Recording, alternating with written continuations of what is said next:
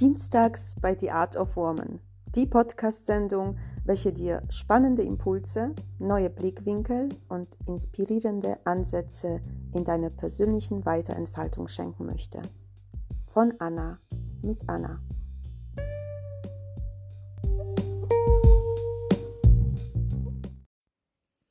Herzlich willkommen zu einer neuen Folge von Dienstags bei The Art of Woman. Schön, dass du auch heute hier bist. Diese Sendung und damit auch ich beschäftigt sich jeden Dienstag mit Themen, welche als eine Art Anregung, Inspiration und Blickwinkelwechsel für die eigene Persönlichkeitsentwicklung dienen kann, um sich selbst besser kennenzulernen und damit auch um sich selbst besser verstehen zu können, was wiederum zur Steigerung der eigenen Lebensqualität führen kann und natürlich auch darf. Mit dem heutigen Thema Du bist, was du denkst, möchte ich über die Art und Weise, wie du mit dir selbst redest, was du von dir selbst hältst und wie du mit dir selbst umgehst sprechen. Warum du eher zu einem negativen Selbstbild tendierst, welche Rolle deine Glaubenssätze dabei spielen und wie du den Fokus in ein achtsames und positives Selbstbild zurücklenken kannst. Ich wünsche dir dabei viele anregende Momente. Fangen wir diese Folge etwas anders an, indem ich dir heute ein paar Fragen stelle, auf welche du dir, solltest du zum Beispiel gerade nicht alleine sein, in Gedanken beantworten kannst. Lass dir Zeit dabei. Los geht's. Wann warst du das letzte Mal stolz auf dich? Wann bist du das letzte Mal mit dir selbst liebevoll umgegangen? Wie hast du dich das letzte Mal behandelt, als etwas nicht so funktioniert hat, wie es hätte funktionieren sollen? Wie hast du in dieser Situation mit dir selbst gesprochen? Wie waren deine Antworten bis jetzt? Positiv oder eher negativ? Ich vermute, dass sie eher in die negative Richtung tendiert sind, denn die meisten Menschen gehen eher kritisch und streng mit sich selbst um gewähren sich selbst gegenüber kaum Nachsicht oder Verständnis. Zum Teil liegt dies leider in unserem Naturell, aber eben nur zum Teil. Und dazu komme ich jetzt. War es dir bewusst, dass deine eigenen Gedanken nichts anderes als die Kommunikation mit dir selbst ist? Also, wie würdest du dich fühlen, wenn jemand so mit dir sprechen würde, wie du das selbst mit dir tust? Und würdest du beispielsweise mit deinem Lieblingsmenschen so sprechen, wie du das mit dir tust? Nein? Warum nicht? Ist es eventuell zu hart, zu streng, zu unfreundlich, zu verständnislos? Aus meiner Sicht definitiv. Aber dann frage ich mich, warum du dann mit dir selbst so streng, unfreundlich und verständnislos kommunizierst.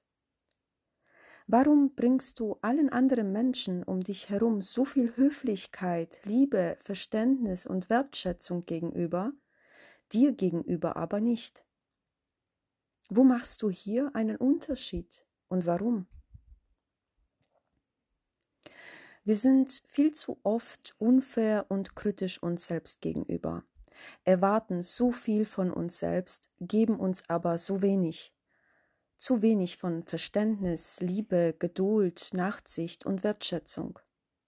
Je erwachsener wir werden, umso strenger und negativer wird die Selbstkommunikation. Aber warum ist das so? Auf dem Weg des Erwachsenwerdens begleiten uns sehr viele Menschen und Faktoren, die uns sowohl bewusst wie auch unbewusst beeinflussen. Das sind Eltern und Erziehungsberechtigte, Familie, Lehrer, Ärzte, Freunde, Nachbarn und Bekannte. Aber auch Faktoren wie eigene gemachte Erfahrungen, die gesamte mediale Welt und die eigenen Erlebnisse. Daraufhin wiederum entwickeln sich eigene und auch fremd definierte Glaubenssätze, welche sich in unser Bewusstsein und Unterbewusstsein einbrennen und damit eine Art fiktive Wahrheit konstruieren. Und genau hier findet Schritt für Schritt die Geburt bzw. die Entstehung von den meisten negativen Glaubenssätzen. Ich versuche das in einem fiktiven Beispielfall zu verdeutlichen. Als Schüler der vierten Grundschulklasse war es dir nicht möglich, durchschnittlich gute Noten nach Hause zu bringen, aus welchen Gründen auch immer. Vielleicht warst du unterfordert, der Unterricht hat dich gelangweilt oder der Lehrer bzw. die Lehrerin war nicht kompetent genug. Kurz gesagt, es hat dich nicht interessiert, weil dein Fokus auf etwas ganz anderem gelegen war. Die Aussage zu deinen Noten war von deinen Eltern jedoch stets die gleiche. Sei nicht so faul und streng dich an, sonst wirst du im Leben mit diesen Noten und dieser Einstellung zu gar nichts bringen. Was macht das mit deinem zehnjährigen Ich? Wenn du das dauerhaft hörst. Ich verrate es dir. Nichts Gutes. Durch das dauerhafte Wiederholen dieser Aussage in ihrem Kern fängst du als Kind an, auch das zu glauben. Du denkst, wenn du mit einer Vier nach Hause kommst, bist du nicht klug genug, faul, ein Versager, bringst zu gar nichts im Leben und bist faul. Und auch wenn du deinen Eltern am Anfang das Gegenteil beweisen möchtest, die Note aber trotz deiner Bemühungen nicht wirklich besser wird, wird dies das dir bestätigen, was deine Eltern immer wieder nach Vergabe der Note dir gesagt haben. Mit der Zeit wird diese Aussage zu deiner Wahrheit und damit zu einem unbewussten Glaubenssatz, an dem du dich dein ganzes weiteres Leben orientieren wirst. Und auch wenn deine Eltern mit dieser Aussage dich nur versucht haben, auf ihre Art und Weise zu motivieren, für dich wurde dieser Glaubenssatz zur Wahrheit über dich, denn als Kind bist du noch gar nicht fähig, solche Art von Aussage zu definieren, dich selbst zu reflektieren und schon gar nicht Aussage der Eltern in Frage zu stellen. Ein weiteres Beispiel aus meiner persönlichen Kindheit. Als Kind wurde ich vor allem von meinen Mitschülern und den Spielkameraden als Schnecke genannt. Ich hatte zwar schon als Kind sehr lange Beine, jedoch zu den schnellsten Rennmäusen im Sport zählte ich einfach nicht. Ganz im Gegenteil. Ich war grundsätzlich einer der langsamsten. Und so blieb es nicht aus, dass ich beim Sport immer als eine der letzten in eine Gruppe gewählt worden bin. Mit der Zeit passierte Folgendes. Als wir zum Beispiel draußen Fangen spielen wollten, ging ich nach Hause. Und auch wenn ich sehr gerne mitgespielt hätte, wusste ich, dass als Anna, die Schnecke, würde ich keine Chance haben, irgendjemanden fangen zu können. Oder ich wäre gleich die Erste, die man fängt. So wurde also die Schnecke zu meinem Glaubenssatz und damit auch zu meiner Wahrheit. Also Schüler und Spielplatzfreunde plus deren Reaktion kann einen Glaubenssatz ergeben aber auch schon einmalige gesagte Worte, einmalige Erfahrungen oder eine einmalige Situation kann für einen Glaubenssatz sehr prägnant sein. Und genau darum ist es so wichtig, die eigenen Glaubenssätze immer wieder in Frage zu stellen. Denn meistens sind sie keine Wahrheit, sondern nur eine Meinung, welche sich aus bestimmten Situationen, ungünstigen Wiederholungen und Meinung anderer Menschen ergeben hat. Gerne lade ich dich auch zu der Folge Negative Glaubenssätze ein, wenn du noch mehr zu diesem Thema erfahren möchtest. Und um dir die Suche zu ersparen, verlinke ich dir die Folge in den Show Notes. Du bist, was du denkst. Wenn du also denkst, dass du beispielsweise in einem Bereich ein Idiot bist, wirst du auch so von den anderen behandelt. Aber auch du selbst wirst dich so behandeln. Wenn du denkst, dass du etwas nicht schaffst, garantiere ich dir, dass du das auch nicht schaffen wirst. Andersrum, wenn du denkst, dass du eine Herausforderung schaffst, wirst du das auch schaffen. Und genau aus diesem Grund ist es so wichtig, dir selbst bewusst zu werden, was du von dir selbst denkst, wie du mit dir selbst redest und wie du mit dir selbst umgehst. Denn schlussendlich ist es nicht entscheidend, was andere von dir denken oder für was sie dich halten. Entscheidend ist, wie du dich selbst siehst, wie du mit dir selbst redest und wie du mit dir selbst umgehst. Und natürlich sollte dies in einem gesunden Rahmen stattfinden und deine eigene Selbstreflexion sollte dein ständiger Begleiter sein. Denn ob Unterschätzung oder Überschätzung der eigenen Person. Beide Extrem sind keine fördernde Lösung und führen eher zu Enttäuschung. Ein gesunder Blick auf sich selbst hingegen, ohne dass man sich von außen beeinflussen lässt, kann großartige Erkenntnisse mit sich bringen.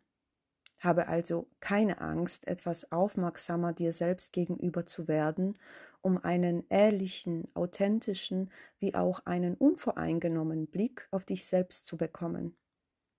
Mach es dir zur Aufgabe, deine Gedanken, welche du über dich selbst hast, bewusst wahrzunehmen und auch in Frage zu stellen.